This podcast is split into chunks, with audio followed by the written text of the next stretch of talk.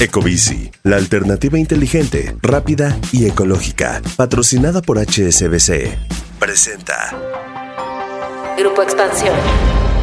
El llamado Plan B de la reforma electoral que impulsa el presidente Andrés Manuel López Obrador y el bloque de Morena en el Congreso ha abierto desde finales del año pasado una discusión sobre el futuro de la democracia en México. Para quienes la promueven, el paquete de reformas se justifica en aras de la austeridad y las mejoras administrativas de las instituciones encargadas de organizar las elecciones que le generan una gran carga presupuestal al país pero para analistas, exconsejeros, organismos de la sociedad civil y los partidos de oposición, el Plan B electoral, a punto de consumarse en el Senado de la República, representa una regresión a la democracia y pone en riesgo las elecciones al desmontar la estructura del Instituto Nacional Electoral, quitarle atribuciones y suavizar las sanciones a partidos y candidatos. Pero, ¿cuáles son los alcances que tendrá esta reforma? ¿Hay temas verdaderamente positivos que no se están tomando en cuenta? ¿Darán los tiempos para que se aplique en las elecciones del 2024. De esto vamos a platicar hoy en Política y otros datos.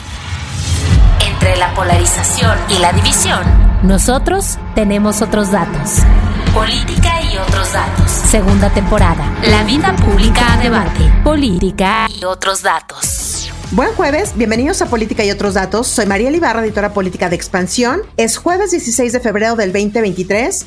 Qué felicidad que estén con nosotros en este nuevo episodio. Viri Ríos y Carlos Bravo Regidor, ¿cómo están? Buen jueves. Hola, ¿qué tal? Muy contentos de estar aquí en Política y otros datos, como cada jueves. Eh, recuerden que si les gusta nuestro podcast, nos regalen un buen review, unos likes, unas estrellitas para poder eh, llegar a muchos más lugares. Hola, hola, ¿cómo están? Feliz jueves de Política y otros datos aquí ya puestos para discutir uno de los temas más candentes en lo que va del año, el famoso Plan B. Así es, Carlos, el plan B, el famoso plan B, este plan que es pues como el que llevamos ya prácticamente finales de año y lo que va de este año hablando, porque como recordarán, antes de que se terminara el periodo de sesiones anterior, se avaló por parte del Congreso, pues este plan que incluye cambios a varias leyes que implican, dicho desde la perspectiva de muchos expertos y del propio Instituto Nacional Electoral, el cambio o la regresión más trascendental que sufrirá el sistema democrático en México, pues en los últimos 30 años. Y evidentemente, para el otro lado, para el lado del gobierno, para el lado de los seguidores de la llamada cuarta transformación, pues es terminar con esta visión de un INE muy caro, de elecciones que generan muchísimo costo para los ciudadanos y que justamente por eso vamos a predicar un poco, pues de qué va este plan electoral. Es amplísimo, como ya decía Carlos, pero a ver, ¿por dónde comenzamos, Viri Carlos, para entender un poco la trascendencia, o no, para entender un mucho la trascendencia de lo del plan B? Porque si ya se aprobó el año pasado, ¿por qué se está nuevamente reviviendo ahorita esto y por qué está nuevamente en el Senado de la República? Bueno, primero yo comenzaría, Mariel, llevándonos unos cuantos meses atrás a lo que fue el inicio del Plan B y por qué es el Plan B y no el Plan A.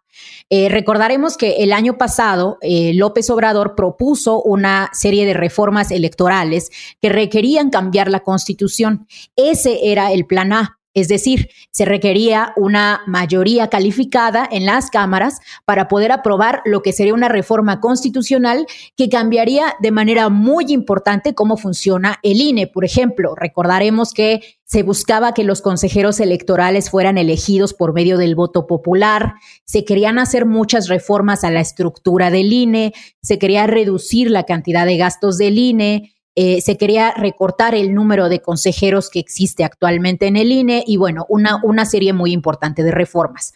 Cuando López Obrador no pudo pasar el plan A debido a que él ya no cuenta con mayoría calificada en todas las cámaras, entonces transitó a hablar de un plan B el cual eh, simplemente comprendía enmiendas a leyes que ya existían, artículos de leyes secundarias que ya existían y que por tanto podrían ser aprobados por la mayoría de Morena eh, con sus aliados sin tener que depender de los partidos opositores. Entonces aquí es donde empieza, digamos, el transitar de cómo aprobar este plan B, porque este plan B, eh, una de sus características es que es muy extenso.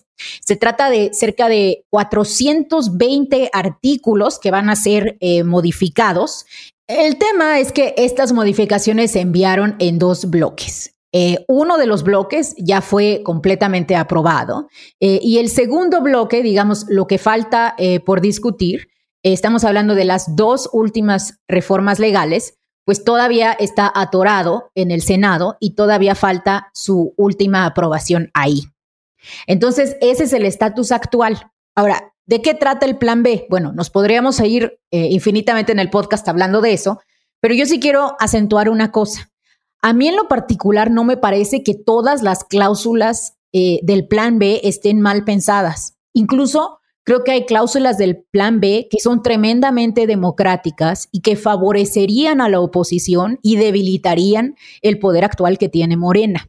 Entonces, sí me parece que en esta discusión en la cual todo se ha centrado en lo mal que está el plan B, en lo regresivo que está el plan B, pues hemos claudicado a tener una, una discusión de calidad en donde verdaderamente se analice con detalle cada una de las propuestas y se nos permita, digamos, eh, separar lo que sí es tremendamente regresivo de lo que en mi opinión pudiera ser tremendamente positivo y sobre todo pensar, imaginar, llevar a México un lugar en donde no nada más nos contentemos con el INE que tenemos, que es muy bueno en muchos aspectos, sino que podamos mejorar al INE y también eficientarlo. Yo no veo mal eh, varias de las propuestas, pero si quieren ahorita eh, lo, lo platicamos. Bueno, en efecto, como dice Viri, la amplitud de esta reforma es extensísima y creo que es verdaderamente imposible abarcarla en su totalidad, pues en un podcast. Entonces, bueno, yo, yo tengo como algunos, vamos a decir así, subrayados o algunos de los aspectos que a mí más me brincan,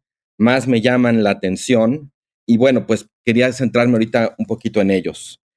El primero tiene que ver con el tema de la autonomía y la capacidad operativa del INE. Creo que ese es, desde mi punto de vista, si tuviera que resumirlo, el corazón o la parte quizás más importante de la reforma en la medida en que reestructura organizacionalmente al INE de una manera que puede afectar severamente su capacidad operativa. Reduce, por ejemplo, una de las grandes fortalezas que tiene el INE, que forma parte, digamos, del aprendizaje de la memoria institucional que permite que el INE cumpla muy bien con su trabajo. Es el llamado servicio profesional electoral es una burocracia, digamos, dentro del INE de funcionarios, pues que se dedican a la logística, digamos, más básica, más a ras de tierra en muchos sentidos, en las juntas distritales, estatales, locales. Y bueno, esta propuesta propone reformar ese servicio y básicamente eliminarlo hasta en más de un 80%.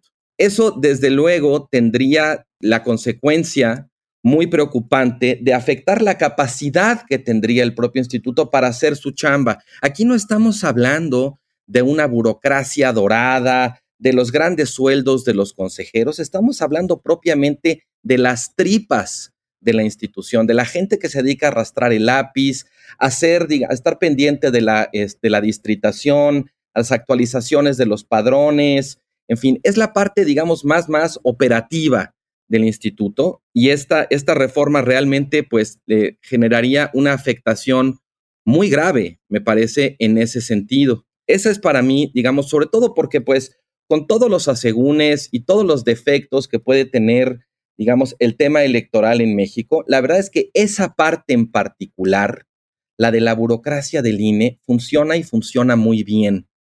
Y por eso me preocupa. Creo que en efecto desde luego hay muchas cosas que atender de lo electoral. Está el tema del dinero sucio en las campañas, de la violencia contra candidatos, digamos, de las escasas o deficientes capacidades de fiscalización que existen respecto a las campañas. Todo eso son temas muy importantes que la verdad deberían atenderse en esta reforma y no solo no se atienden, sino que incluso representa un retroceso en cuanto a la capacidad tendrían las autoridades para actuar en ese sentido. Se reduce, por ejemplo, la capacidad del instituto para sancionar a los partidos que incurran en faltas relativas, por ejemplo, a rebase de tope de campañas, relativas a campañas anticipadas, relativas a la posibilidad de cancelar candidaturas como consecuencia de violaciones a la ley.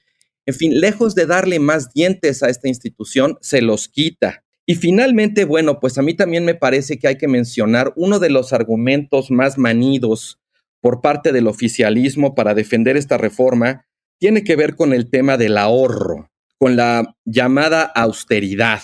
Y la verdad es que si uno se pone a ver en contexto el gasto que representa el INE, pues la verdad es poco. Para 2023 fueron 14 mil millones de pesos.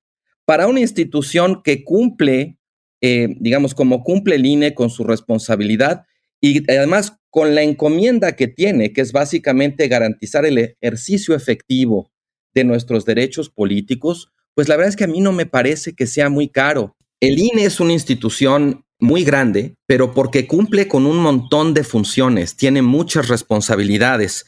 Se han hecho varias comparaciones muy tramposas con instituciones, digamos, con árbitros electorales análogos en el resto del mundo. Y creo que esta es una buena ocasión para eh, tratar de aclarar eso. En primer lugar, es una trampa incluir dentro del presupuesto del INE el presupuesto de los partidos políticos, porque eso realmente, aunque el INE finalmente es quien se los ministra, el INE no lo gasta. Ese no es presupuesto directamente relacionado con las labores del INE. Y dos, eh, el INE tiene muchas responsabilidades, hace muchas cosas que esas instituciones análogas a nivel internacional no hacen. Y las hace muy bien. De hecho, se las dieron al INE, por ejemplo, digamos, todo lo relativo al padrón y al hecho de que la credencial de elector se ha convertido en un documento de identidad. La razón de eso es que la manera en que el INE lleva a cabo esa tarea ha generado mucha confianza. Entonces yo creo que es un error simplemente decir que el INE es muy caro, porque en realidad hay que ver en qué se gasta y qué tal, cuál es la calidad de ese gasto, ¿no? Eh, finalmente, el INE es una institución que nos garantiza el ejercicio efectivo de nuestros derechos políticos. Y eso, pues, difícilmente podemos decir que es un gasto innecesario oneroso, eh, un desperdicio, un despilfarro de recursos. ¿Comparado con qué? O sea, nada más, digamos, revisando así otras, eh, otras partidas presupuestales, pues las pérdidas de Comisión Federal de Electricidad, de Pemex, las pérdidas estimadas por la cancelación del viejo aeropuerto, en fin, ahí hay de veras muchísimo dispendio, muchísimo derroche, pérdida de recursos. No me parece que sea el caso con el INE. Eh, y bueno, pues ya nada más para terminar, eh, yo creo que en efecto pues, se puede discutir punto por punto méritos o defectos pero también en términos generales se puede hacer una lectura general. Y a mí lo que me parece es que la reforma, si fuera un plato que nos sirvieran en un restaurante, como dice un buen amigo, pues nosotros podríamos separar los ingredientes uno por uno eh, y evaluarlos. Pero si, digamos, dentro de esa evaluación nos damos cuenta que los jitomates están podridos, que el pollo tiene gusanos o que la lechuga no está particularmente fresca, pues yo creo que vamos a devolver el plato y no nos vamos a quedar con los dos o tres ingredientes que sí nos gustan o que sí están en buenas condiciones. Me parece que es el caso, en términos generales, con este plan B. Es que es tan grande, de verdad tan grande la reforma, que además, como decía Viri, ¿no? Ya es el plan B, ya ni siquiera es la reforma constitucional, sino la reforma a todas estas leyes, pero abarcan tantas cosas que yo no sé ustedes, pero si nosotros que estamos, digamos, un poco más metidos aquí, los ciudadanos afuera deben de estar confundidísimos con qué fregados es el plan B y cómo le va a afectar a su vida. Yo nada más quiero poner algo sobre la mesa que es una de las cosas eh, que señalaron o que han señalado los consejeros justo es los riesgos en tres, en tres aspectos. Uno, eh, que es el tema de cómo van a cambiar, digamos, los módulos de atención ciudadana con estas reformas. El padrón electoral, ellos han dicho pues que el padrón electoral ya no sería tan confiable así como la lista nominal, porque ya no estaría bajo resguardo del Instituto Nacional Electoral.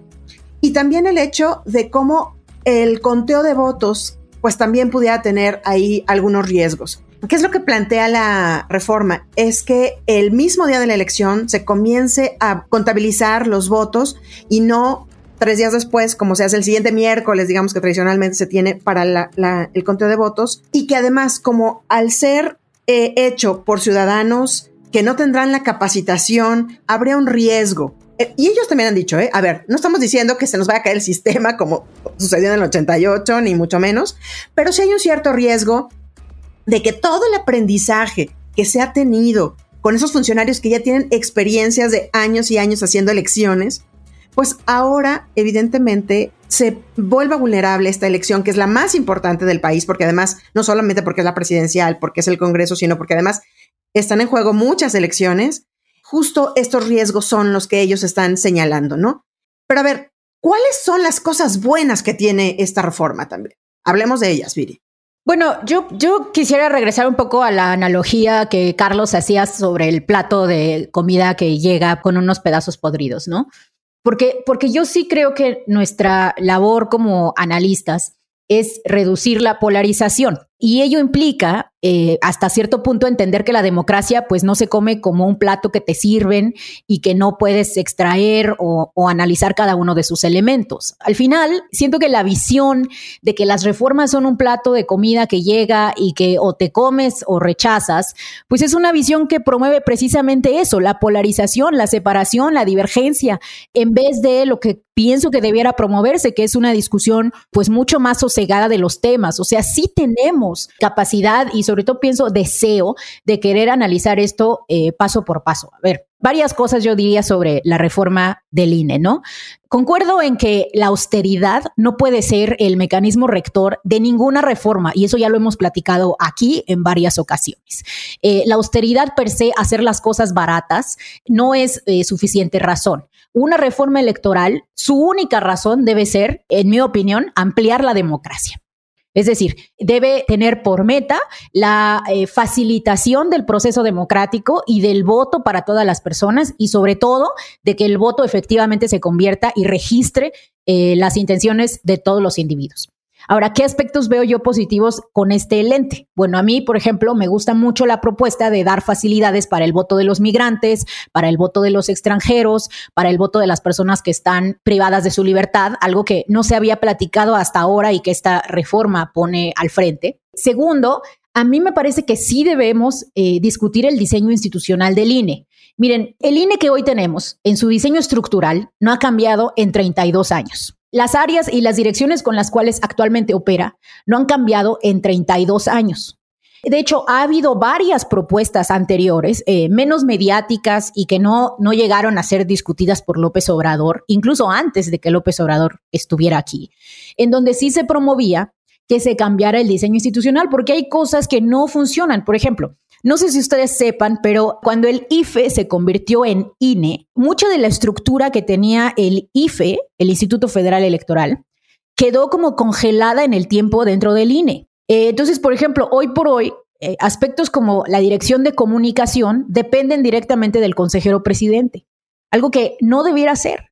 Entonces, muchas de las fusiones que se están promoviendo en esta eh, reforma, que no implican que haya menos personas trabajando, sino simplemente una fusión de áreas, me parece que... Eh, no, Viri, si van, van a sacar a mucha gente. No, no, perdón, pero no en todos lados. Hay unas partes de la reforma en donde sí se reduce el número de vocales, por ejemplo, lo que mencionaba Carlos.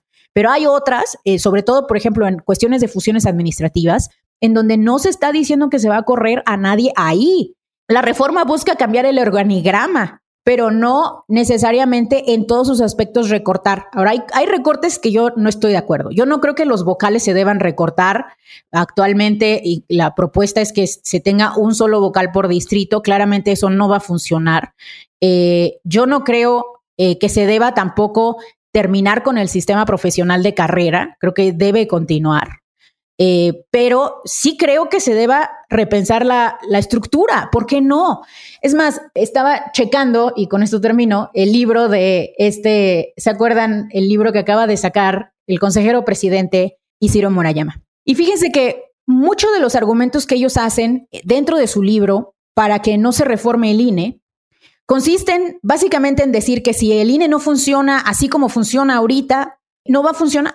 Incluso hay una parte en donde ellos nos dicen que nos acordemos que nosotros somos mexicanos, que no somos ingleses y que como no somos europeos, que entonces nos aguantamos y tenemos que trabajar con el INE que tenemos que ya ha aprobado ser eficiente. No, no, no, pero aquí nada más quisiera poner en contexto esto. de entender la reforma constitucional y de la reforma institucional. Yo sí quisiera hacer un paréntesis, Viri. Yo no he leído el libro de Ciro Murayama y de, de Lorenzo Córdoba, pero sí he escuchado que dan ese argumento en, algunas, en algunos foros, entrevistas y demás. Y lo que ellos dicen es que el sistema electoral mexicano es caro porque está fundado en pues la desconfianza. Parte de la desconfianza, todos los candados que la propia oposición que ahora gobierna hizo que se pusieran una reforma tras otra. Y que eso ha encarecido también mucho, mucho el sistema. Y él pone mucho esto. Cuando él habla de que no somos ingleses, es porque él dice, allá se vota en una hojita, casi casi se mete en una caja de zapatos los votos y nadie desconfía. La gente confía en el voto que está poniendo ahí el día de la jornada electoral. Aquí no, aquí se le han metido tantos y tantos y tantos candados, papeles especiales de seguridad, la credencial, este, todo, que evidentemente eso encarece. Creo nada más para poner en contexto, pues, parte de las palabras que han dicho los consejeros. Mira, Mariel, creo que ese punto que tú haces es, muy válido. Pero el problema es que en el libro el argumento de no somos ingleses se extiende al límite de lo absurdo, en donde ya no se permiten prácticamente cambios institucionales porque lo que tenemos funciona y ya punto te aguantas porque eres mexicano y no europeo. Entonces, a mí sí, eso es a mí lo que me preocupa, la hiperbolización del argumento de, a ver, papá, tú no eres europeo. Este personal profesional y calificado no merece una reforma que les conculca sus derechos o peor aún, que elimina sus puestos de trabajo. Con el plan B, casi 6.000 de esas plazas desaparecerían. Por el contrario, las mujeres y hombres que laboran en el INE merecen respeto a sus derechos laborales y el reconocimiento de todas y todos. Su labor ha generado gobernabilidad, paz social y una democracia vigorosa en la que las naturales diferencias políticas se procesan por los cauces legales. Bueno, a ver, a mí me importa mucho lo que acabas de decir, Mariel, porque justo regresa al argumento que trataba yo de hacer respecto a que el INE hace bien su trabajo y en parte la razón por la que es tan caro es precisamente porque se han tomado muchas medidas para generar confianza. Hay una suerte como de desmemoria histórica muy importante en esta reforma, que omite considerar por qué el INE es como es, por qué es tan caro. No es un capricho, no fue una decisión unilateral. Al INE lo han creado, le han dado sus facultades distintas reformas de los partidos. Y a diferencia de Viri, yo creo que el INE ha cambiado mucho con el tiempo. Yo recuerdo muy bien la reforma electoral de 2014, que hizo cambios muy significativos en el INE. Pasó de ser el Instituto Federal Electoral a ser el Instituto Nacional. Y uno de los cambios más afortunados que se han hecho en los últimos años ocurrió durante esa reforma precisamente cuando se atendió el problema que representaban pues, lo que entonces les decíamos los IFES locales y la captura por parte de poderes locales, muy señaladamente los gobernadores, que había sobre esas instituciones. Esa reforma eliminó a los INES locales y en su lugar creó los soples, y la verdad es que el resultado ha sido muy bueno. Si uno ve los índices de conflictividad electoral, la cantidad de controversias que generan los resultados electorales a lo largo del tiempo, a partir de esa reforma cayó muy significativamente la conflictividad electoral. Ahora, yo creo que, el, que, se reduzca en más de 80% lo que para mí sería la joya institucional del INE, que es su servicio profesional electoral, sí es algo muy grave sobre lo que hay que poner eh, muchísima, muchísima atención. Yo creo que la reforma crea un INE más débil, más acotado, menos eficaz. En efecto, hay muchas cosas que reformar digamos, de cómo funciona en sentido amplio nuestro sistema electoral. Y más allá de esos puntitos concretos que señalaba Viri, creo que en general esta reforma no atiende los problemas más graves que tiene nuestro sistema electoral y en cambio crea otros adicionales. Se están reformando muchas cosas que no tendrían por qué reformarse porque funcionan bien y se están dejando intocadas o se están haciendo cambios que representan genuinas regresiones, como decía, en el tema de la fiscalización, en el tema de las sanciones. Eh, y yo creo que en este caso, pues sí nos toca como analistas también, eh, pues no ser ingenuos, ¿no? Cada quien tendrá como su estilo, sus valores, ¿no? Pero yo también creo que nuestro trabajo como analistas es hacer valoraciones eh, amplias más allá de los detalles. Y yo sí insistiría en que mi, valoración amplia es pues mucho más negativa que positiva. Como decías, eh, Mariel, creo que entraña un riesgo muy alto de algo que necesitamos quizá valorar mucho más, que es la posibilidad de ejercer efectivamente nuestros derechos políticos y de tener una autoridad electoral confiable, que organice elecciones pues tan limpias y tan libres como puedan ser, vamos a decirlo como abogados, según la legislación vigente. Esta reforma para mí en ese sentido pues sí, en el fondo representa un retroceso y nos va a crear un problema que antes no teníamos, que es si la autoridad electoral no es confiable, la legitimidad democrática va a quedar en entredicho. Y bien que mal, ese es un problema que habíamos resuelto hace muchos años y que de veras en este momento no necesitamos volver a tener. Nada más para recordar que una parte de estas reformas, que son las que ya están firmes, digamos que son dos leyes, incluida una de la de la Ley General de Comunicación Social, eh, esto que permitiría ¿no? que al presidente siga con las mañaneras, a pesar de que haya un, eh, que estemos en elecciones, el que se puedan hacer eh, algunas expresiones en redes sociales, todo, bueno, todo esto que cambió de comunicación social, eso ya está en la Corte, eso ya está impugnado o ya se llevó a controversia constitucional por varios partidos políticos, incluido el Instituto Nacional Electoral. Pero claro, todavía falta la parte medular, digamos, la parte más importante de la que hemos estado hablando ahora, que es toda la que toca la estructura del INE, que se espera justo que se apruebe en el Senado, que termine, digamos, su proceso legislativo, para que con ello, pues el presidente la pueda decretar, se pueda publicar en el, en el Diario Oficial de la Federación y con ello podamos ir hacia la Corte. Y ahí creo que está el otro quiz, Carlos Ibiri, los tiempos, un poco los tiempos, porque antes de que nos fuéramos de vacaciones de diciembre, había mucha urgencia por sacar el plan B. Y ahora, no sé cómo lo ven ustedes, pero yo siento que se está pateando. Me parece que ante una, a un llamado que se hizo justamente por parte del INE y algunas otras oposiciones y asociaciones civiles que decían, vamos todos a impugnar ante la Corte o quien pueda, vamos a impugnar. Y ahora lo que se está haciendo, según algunas lecturas, es que se tarde lo más que se pueda, se retrase la aprobación para que también el presidente pueda extender al máximo el decreto y los tiempos pues se vayan un poco atropellando.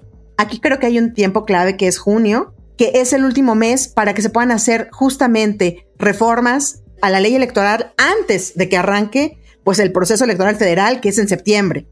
¿Cómo están leyendo esta parte ustedes?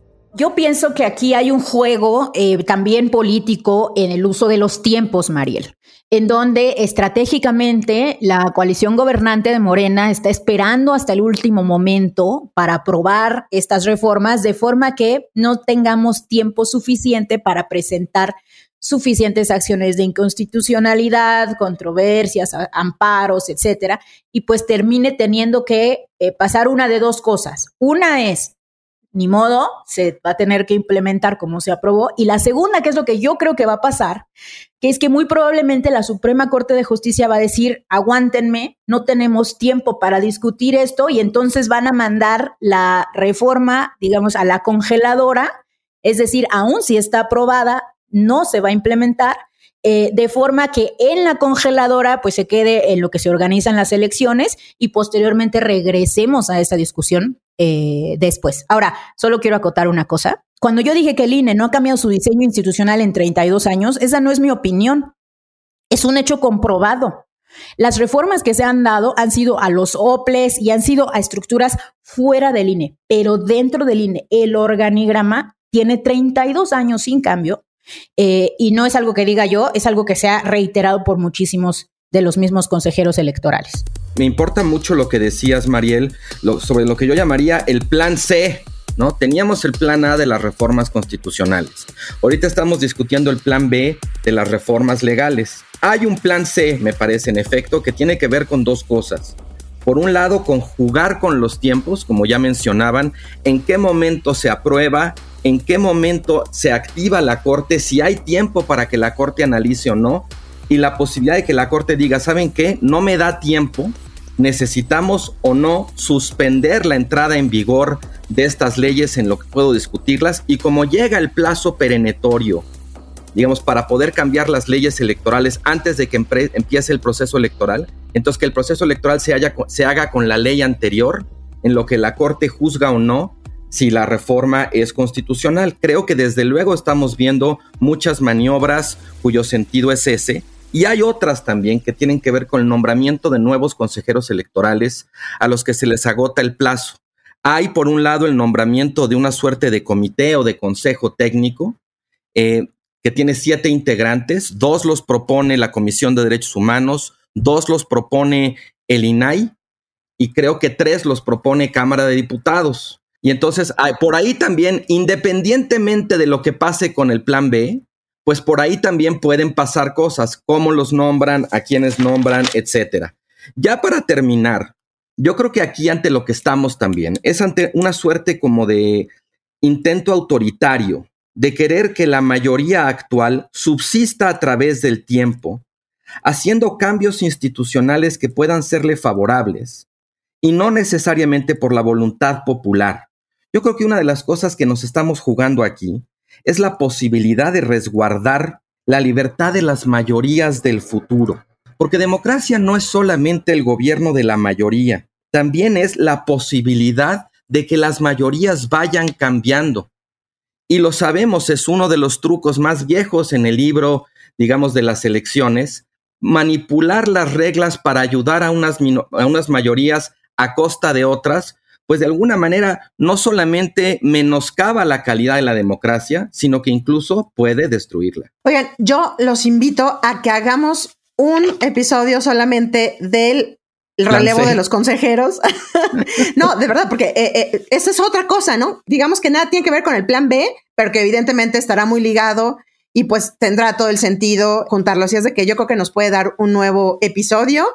Y pues antes de despedirnos, nada más les recordamos que estamos estrenando segunda temporada del podcast y con ello también nueva imagen y que ya comenzaron a aparecer por ahí algunos anuncios en centros comerciales, en aeropuertos, en parabuses. Si nos ven en la calle, por favor, tómense una selfie con nosotros con el hashtag política y otros datos, mándenla a nuestros twitters y con ello podrán ganar unas suscripciones a la revista Expansión. Nosotros ya lo hicimos, Vamos a empezar a tuitear esto. Déjennos sus comentarios y críticas y también sus selfies, por favor, en arroba expansión política, arroba Carlos Bravo arroba Bajo Ríos y arroba F. Este podcast fue producido por Mónica Alfaro y Leo Luna. Cuídense mucho, nos escuchamos en el próximo episodio. Bye bye. Toda la información, detalles y seguimiento de los personajes políticos de México y el mundo en política.expansión.mx. Me enteré en expansión. Política y otros datos es un podcast de expansión. Ecobici, la alternativa inteligente, rápida y ecológica, patrocinada por HSBC, presentó.